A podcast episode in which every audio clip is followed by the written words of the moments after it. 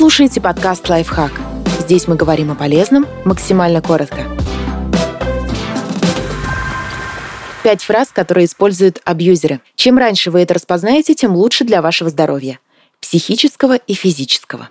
Поросеночек ты мой. Поначалу открыто оскорблять жертву абьюзер не станет, иначе она возмутится и сорвется с крючка. Поэтому он будет подавать оскорбления как что-то естественное или даже забавное. Не упустит случая обозвать партнера глупым, неудачником или еще чем похоже. Если в ответ жертва возмущается, ей говорят, что это я любя, и ты вообще шуток не понимаешь. Сюда же относятся на первый взгляд милые, а на самом деле оскорбительные прозвища, вроде «пампушечка моя», «поросеночек», «дурачок».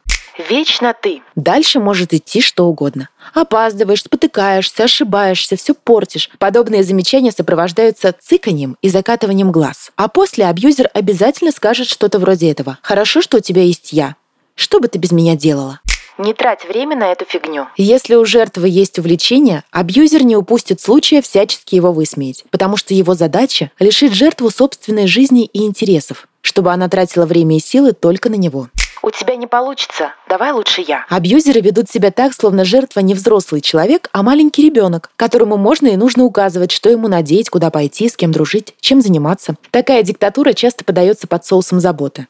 Я же вижу, ты флиртуешь. Жертва абьюзера в любой момент может оказаться неверной, даже если сама об этом не догадывается. Улыбнулся официантке, наверняка пытался заигрывать. Сходила на корпоратив в красивом платье, но все ясно. Это только для того, чтобы пялились мужчины из офиса. Подписывайтесь на подкаст «Лайфхак» на всех удобных платформах. Ставьте ему лайки и звездочки. Оставляйте комментарии. Услышимся!